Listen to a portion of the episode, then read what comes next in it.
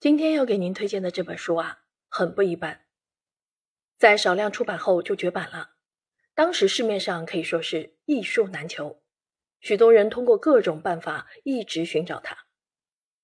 究竟是本什么样的书？为什么会让人苦苦追寻呢？它就是《两种孤独》。一九六八年首版书名为《对谈拉丁美洲小说》。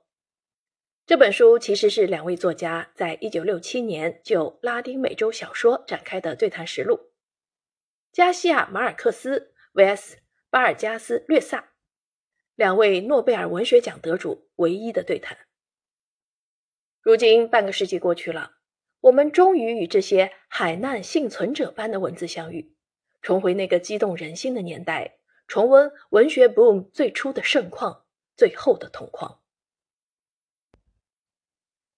对于神秘而独特的事情，我们该做的就是接受，而不要试着去解释。每个作家都在试图描写现实的不同面，我们在写同一本小说。生活的低层次之中，也有充满诗意的沉淀物。这本书里关于小说的见解，肯定要比在任何文学院系里能学到的更多。这些文字看起来就像某场海难事故的幸存者。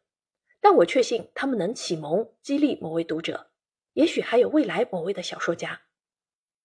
哥伦比亚当代作家胡安·加夫利尔·巴斯克斯如此评论本书：打开这本书，看着两位文学大师的对谈，恍如身临其境，置身其中，体验文学的独特魅力。那个时候，《百年孤独》刚刚出版几个月，已经席卷多个国家。马尔克斯取得了前所未有的成功，而略萨刚刚拿下罗穆洛·加列戈斯文学奖。他们二人作为已经通信二十个月的老朋友，却从未见过面。他们的初次会面会擦出什么样的火花呢？在这场对谈中，略萨是主持人的角色，主要负责提问，而马尔克斯负责坦诚且幽默的回答。讲述《百年孤独》及小说创作、私人经历等等。当时的大学报告厅里人头攒动、水泄不通，三百把木质座椅被磨得发烫不止。学生、各个年龄段的观众都慕名而来，几乎要冲破围栏入侵舞台。当时的情况可谓是盛况空前。为了让朋友喜欢而写作的马尔克斯。赢得了无数读者的喜欢，理性大度的略萨赢得了大家的尊重。一九六八年，马尔克斯写信给略萨，拒绝出版社将对谈内容整理成书，不过还是少量发行了。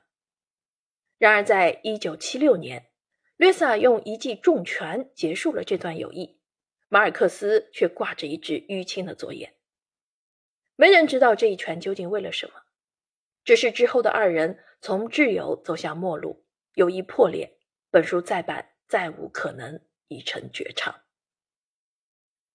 此后，他成为了加西亚·马尔克斯被盗版、被影印和被地下传播最多的作品。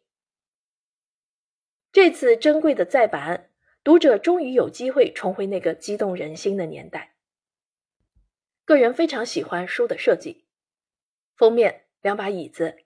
却朝着两个不同的方向，说明这二人终究不是同一类人，面对的是两个不同颜色的世界。而书的内封则是黄绿两种颜色，这些设计都与书名《两种孤独》十分契合。拉丁美洲文坛的这场旷世同框永远不会再重复，因为注定经受两种孤独的好友不会有机会再进行对谈。